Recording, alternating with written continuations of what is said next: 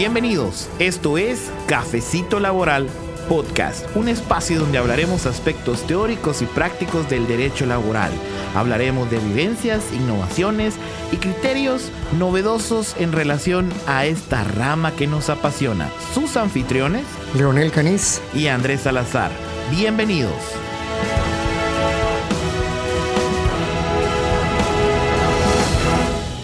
Hola a todos, bienvenidos a, a, este episodio de Cafecito Laboral Podcast. Espero se encuentren muy bien y pues agradecemos muchísimo nuevamente su confianza por escucharnos por este medio. Me acompaña, por supuesto, el maestro, licenciado Canis. ¿Cómo está usted el día de hoy? Bien, gracias Andrés. Aquí todo bien, gracias a Dios. Eh, con ánimo y con intención de eh, poder eh, compartir vicisitudes propias de, del derecho del trabajo en este podcast uh, Cafecito Laboral. Excelente, excelente. Bueno, eh, en esta oportunidad es un episodio breve en comparación con los que normalmente estábamos grabando. A donde queremos apuntar hoy es actualizar a, a, nuestros radioescuchas, me da risa decir eso como que fuéramos una radio, pero a las personas que nos escuchan eh, al respecto del tema de las suspensiones. Ya a partir del 16 de junio, pues finalmente la plataforma por fin dio acceso a, eh, a generar la actualización de la planilla.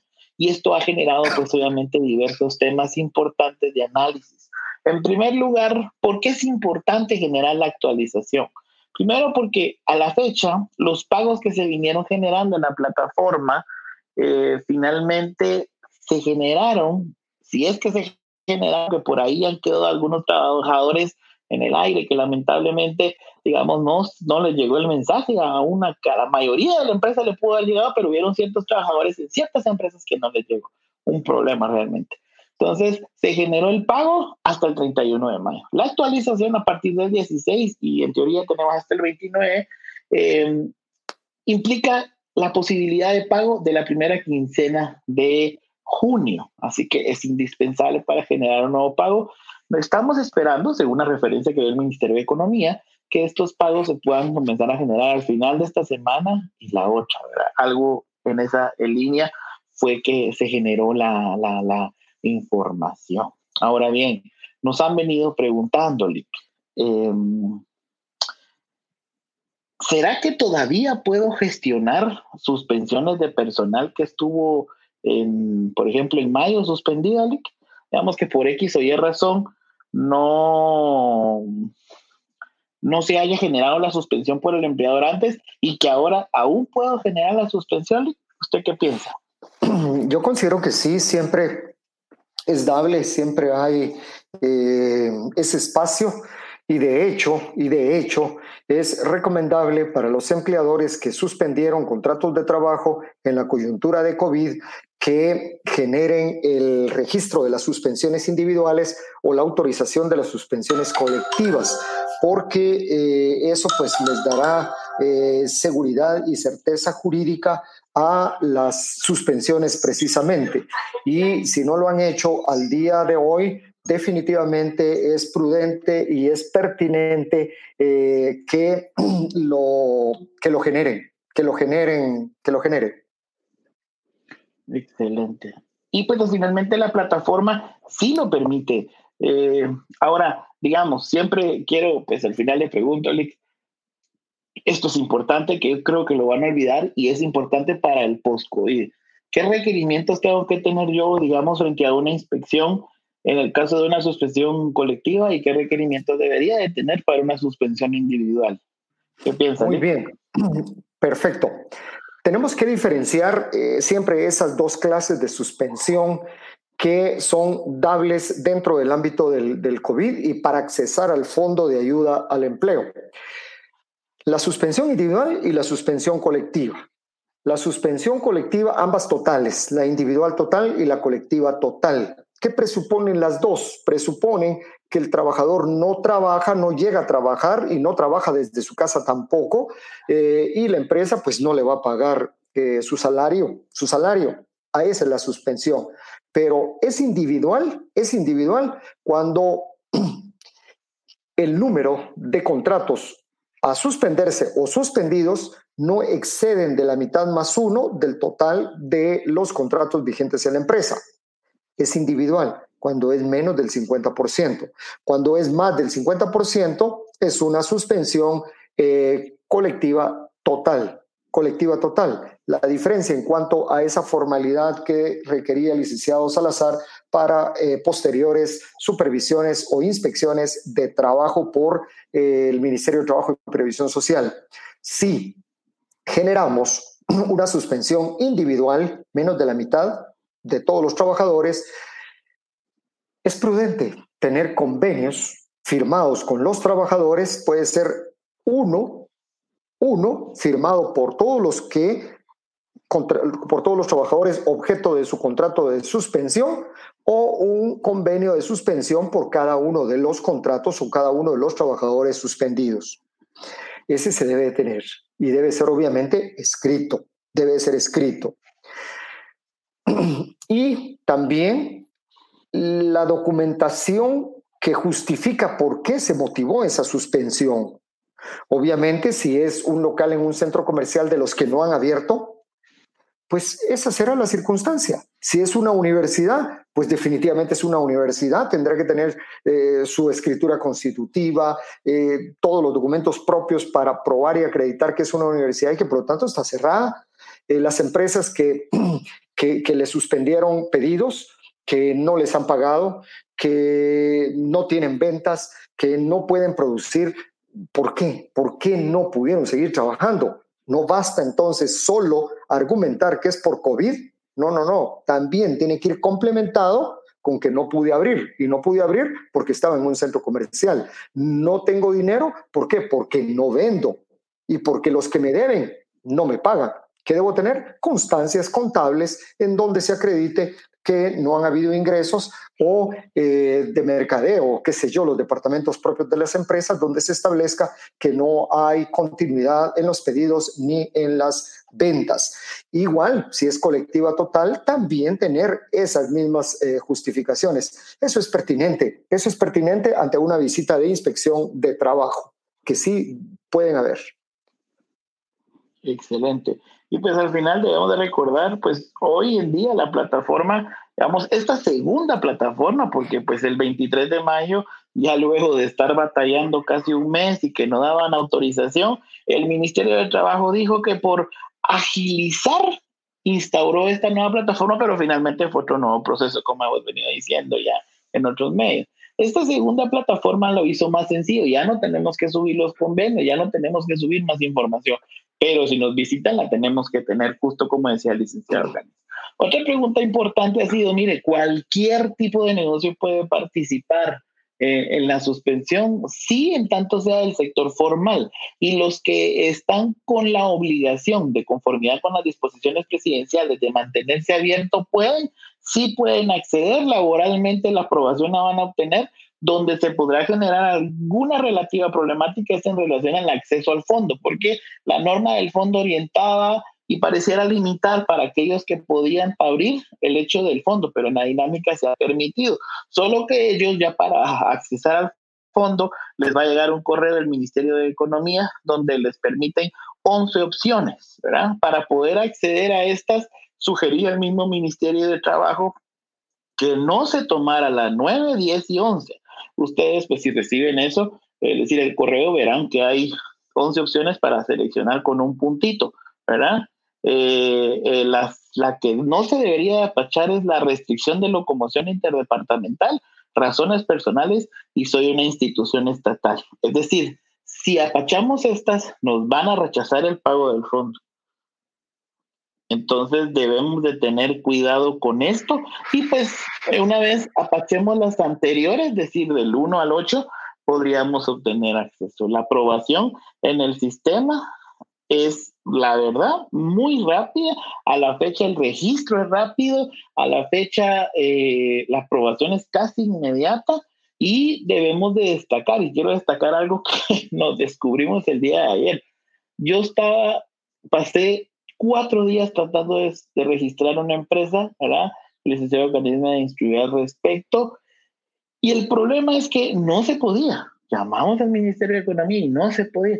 Lo que no nos habíamos dado cuenta es que la solicitud, por la forma en la que le escaneó el empleador, era como de 25 megas. O eran dos páginas, pero hay unos escáneres que generan archivos muy fuertes y eh, si los archivos son muy fuertes, el sistema siempre dice, simplemente dice, hay un error, hay un error, intenta más tarde, intenta más tarde, más no dice que el archivo a cargar es muy grande. Entonces, digamos, existen en línea o hay muy buenas aplicaciones, digamos, en la computadora que nos permiten eh, generar eh, la compresión de archivos, así que hay que comprimirlos y mantenerlos al mínimo para que la plataforma los cargue. Eso es importante.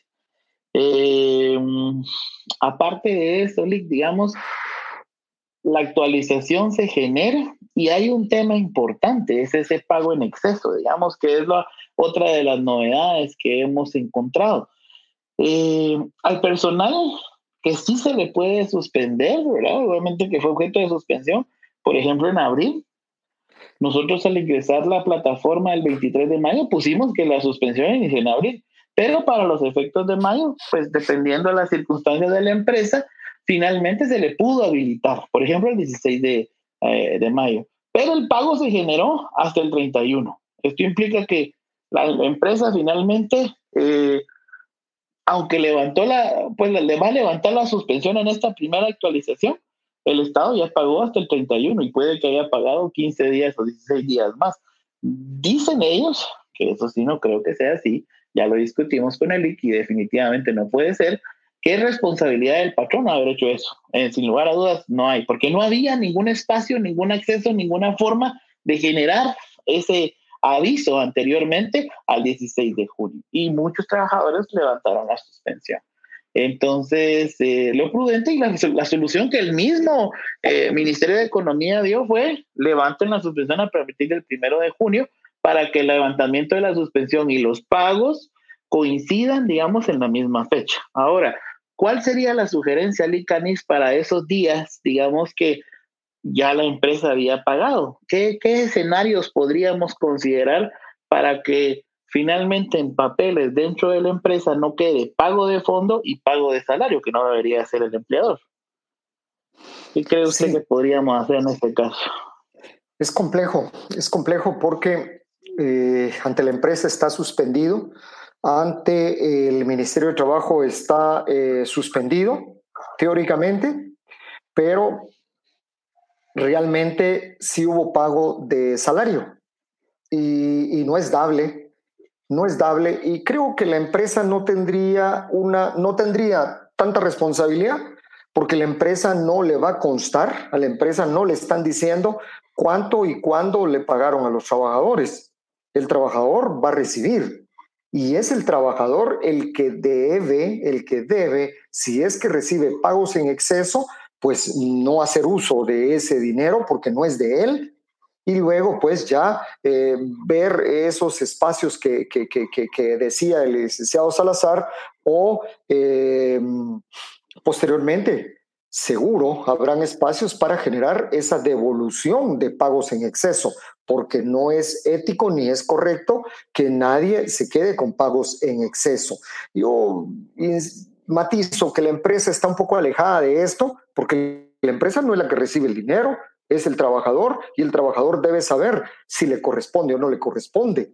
Es como cuando en las empresas hay pagos en exceso, en exceso y el trabajador se queda con el dinero y la empresa de aquí a unos cuatro o seis meses se entera, entonces son pagos en exceso. El trabajador debió avisar y si no avisó, la empresa de conformidad con el artículo 99 del Código de Trabajo puede hacer los descuentos de los próximos pagos salariales. En este caso, repito, la empresa no le veo yo mayor responsabilidad. Es el trabajador el que pudiera tener responsabilidad si se queda con dinero que no le corresponde por pagos del Fondo de Ayuda al Empleo eh, hechos en exceso por el Estado. Por el Estado. Así lo veo, Andrés. Excelente, sí. Lamentablemente, digamos, tampoco crearon. Primero, no responsabilizan al trabajador de dar el aviso. En ningún lado lo dice, ¿verdad? Y usted perfectamente menciona que son ellos los que reciben la plata. Algunos empleadores al inicio decían, ah, no, es el empleador el que va a recibir la plata y la va a distribuir. Nada que ver. Entonces es, responsabilidad del trabajador y por supuesto pues reciben plata y ante la necesidad que obviamente se genera en el escenario de menos salario, la van a utilizar. Así que pedirles a los trabajadores que no dispongan de eso, complejo. Y la solución que del mismo ministerio es disponga a levantar la suspensión hasta la fecha de pago, que sería el primero de junio porque les pagan hasta el 31 de mayo. Los escenarios que he platicado, ¿no, Digamos, al final es que esto se documente como una compensación extraordinaria, bonificación incentivo o anticipo salarial, para que finalmente este tiempo no impacte. Un problema obvio es el hecho de que puede que ya hayan pagado incluso X de esa época, así que simplemente no tendríamos un espacio concreto de solución, pero es un escenario que obviamente tenemos que analizar y si hay algún chance aún de generar un cambio en perspectiva de que no coincidan eh, simultáneamente pago de fondo y pago de salario, pues esas serían las opciones y porque al final estamos un poquito atados de manos, ¿verdad? Ahora, eh, ¿usted cómo, cómo ve, digamos, en perspectiva de que eh, el, el, la disposición, es decir, la suspensión se aprueba ahorita hasta que esté el estado de calamidad? El estado de calamidad vence el 5 de julio, más o menos. 5 de julio es, si no estoy mal.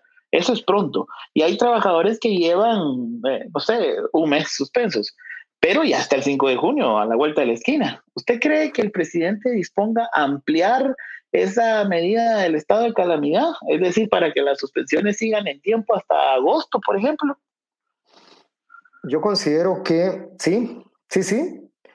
Estamos viendo, incluso eh, ayer fue el día con, ayer o antier fue el día con mayor escalada con la mayor presencia de casos positivos, 771 casos, si mal no estoy, y el presidente, incluso el señor presidente de la República, incluso hace unos 22 uh, días había anunciado, había anunciado que si los casos llegaban a 500 o excedían de 500, incluso iba a restringir aún más los derechos, es decir, iba a agudizar más las medidas de prevención y control.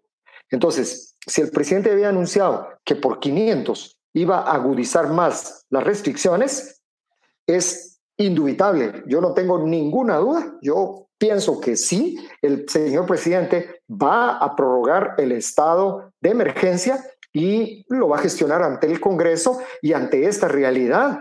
Eh, vemos los, los, los, uh, los, centros de atención médica, los hospitales colapsados, colapsados eh, y, no dan para más. Entonces, no es tiempo definitivamente para pensar en reducir las eh, medidas de confinamiento. Creo que van a prorrogarlo y por lo menos, por lo menos lo van a prorrogar un mes más. Y creo que vamos a estar en estas condiciones antes de que empiece la desescalada, eh, todavía por lo menos un mes, un, mes más, uh, licenciado Salazar. Ok, excelente. Ahora recordemos también que el estado de calamidad es a donde se sujetó la suspensión, pero no implica necesariamente que vamos a estar, por ejemplo, con el tema de las placas un mes más o confinados los domingos, ¿verdad? Esta la, dentro del estado de calamidad pueden haber más o menos medidas, depende obviamente de lo que se vaya disponiendo por el Ministerio de Salud, por la comisión que se creó relativa al COVID o lo que disponga el presidente en su gabinete. Y tres puntos para cerrar esta actualización. Primero, a los trabajadores que tenían tres nombres, lamentablemente en el banco, en el CHN, no les pagaron porque el sistema solo reportaba dos. Los papás fueron tan bondadosos que le dieron tres nombres, pero no le, el banco no le quería pagar porque solo aparecían dos. Ahora que ya se activó la plataforma de pago en cajeros hace una semana, si no estoy mal, ya se puede eh, generar el pago por ellos, porque ahí el cajero no le va a preguntar por qué no le falta un nombre. Eh, otro, muchos empleadores se equivocaron en los números de teléfono de sus trabajadores. Con actualización lo pueden corregir. Y si no, hay otra actualización, como el, el, el, el digamos, la nómina la genera el Ministerio de Economía, se la manda al CHN. Como el CHN no paga, se le manda de regreso entonces el, la nómina nueva para la próxima actualización el ministerio está, perdón, el ministerio está viendo que no le pagó al trabajador. Entonces, si usted no lo logró pagar, digamos, en esta quincena de junio, finalmente va a pagárselas en la segunda quincena, todo lo pendiente, ¿verdad? Y último es eh, el tope de la suspensión que ha dado a conocer el ministerio es 90 días, ¿verdad? Sigan o no las disposiciones, el pago del fondo, perdón, el pago del fondo es de 90 días. La suspensión, pues finalmente se sujetó a eh, el estado de calamidad. Ahora, saliendo y que se levante el estado de calamidad, ¿existe el escenario posible y real de que se pueda generar suspensiones? ¿Usted qué piensa? Digamos, ya fuera de esta plataforma, porque la plataforma es por el coronavirus, pero el impacto financiero muy probablemente rebase al, al estado de calamidad como tal y amerite, digamos, o suspender o despedir, pero si la decisión es suspender fuera del estado de calamidad, ¿cómo lo ve usted, Lee?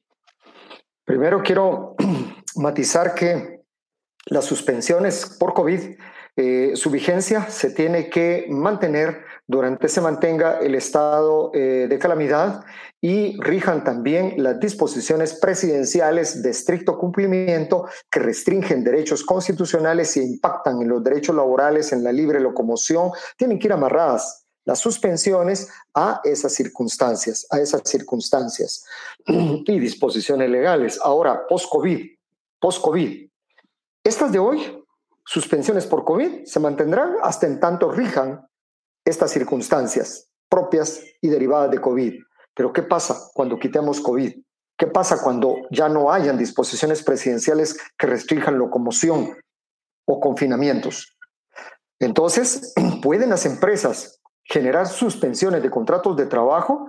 La respuesta es que sí, y sobre la base de los, en el Código de Trabajo son 10 artículos nada más los que norman las suspensiones de los contratos de trabajo, del artículo 65 al artículo 75. Y sí, pueden, si las empresas no tienen materia prima con la cual trabajar, pues esa es una causa para suspender los contratos de trabajo. Si la empresa no tiene pedidos, si la empresa no tiene las condiciones adecuadas para generar y reactivar su trabajo, puede disponer suspensiones de contratos de trabajo, pero ya no al amparo del COVID, sino al amparo del Código de Trabajo y cumpliendo con los procedimientos que establece el Código de Trabajo. Es decir, si genera una suspensión colectiva total, por ejemplo, la mitad más uno de los contratos o la totalidad de los contratos fuera de COVID, tiene que gestionar la validación de esa suspensión dentro de tercero día, es decir, dentro de los primeros tres días de disponer las suspensiones ante la Inspección General del Trabajo del Ministerio de Trabajo y Previsión Social. La respuesta es, es clara y contundente, sí, se pueden suspender contratos de trabajo post-COVID en las empresas. Excelente. Bueno, solo saber que el escenario post-COVID de suspensión ya no amerita un pago de un fondo, ¿verdad? Salvo que el gobierno lo siga permitiendo, pero en ese caso tendría que ampliar la medida. Eh, bueno, creo que de momento creo que es la información eh, suficiente, digamos, para, para cumplir, digamos, con lo relativo a la suspensión de esta primera quincena. Probablemente al inicio de julio haremos otro pequeña, otra pequeña actualización, digamos, en relación a esta nueva circunstancia y también haremos un episodio, ¿verdad? Antes probablemente de que termine este mes en relación al impacto del bono anual que esto ha generado pues algunos problemas, pero creemos que es un tema que meritaría que platicáramos solo de esto, ¿verdad? Por el impacto que esto tiene y los posibles, eh, las posibles contingencias, ¿verdad? Porque se habla de que si se puede pagar fraccionado y demás, así que haremos un episodio para ustedes en esa próxima oportunidad. Y, señor Dalí, nos hace el favor usted el día de hoy de, de cerrar este episodio de actualización, por favor. Muy bien, invitándolos nada más a que vean la, la página del diario Centroamérica del día de, del día de hoy, eh, miércoles 24 de junio del 2020, que salió publicado por la Corte de Constitucionalidad el auto de aclaración en contra de el, eh, del decreto que dispuso la suspensión del reglamento parcial, del reglamento relativo al trabajo a tiempo parcial. Este, de verdad, siempre un, una honra poder llegar a, con ustedes. Eh, ustedes pues definitivamente son bondadosos al escucharnos y para nosotros eh, pues em, nos da satisfacción, pero también nos genera esa responsabilidad para poder trasladarles nuestros puntos de vista y nuestras apreciaciones sobre las relaciones laborales eh, por COVID, post-COVID, por, por COVID y también pues por, por post-COVID. Invitarlos nuevamente a que siempre estén atentos y nos acompañen en nuestros cafecitos laborales. De verdad, un gusto y el mejor anhelo eh, del licenciado Salazar, de mi persona y del bufete que dirigimos, eh, Caniz Ávila Asociados, para que la salud eh, reine siempre en ustedes, en sus centros de trabajo y especialmente también en el seno de sus familias. Muchas gracias por la, bondad, por la bondad de su atención. Muy amables. Gracias.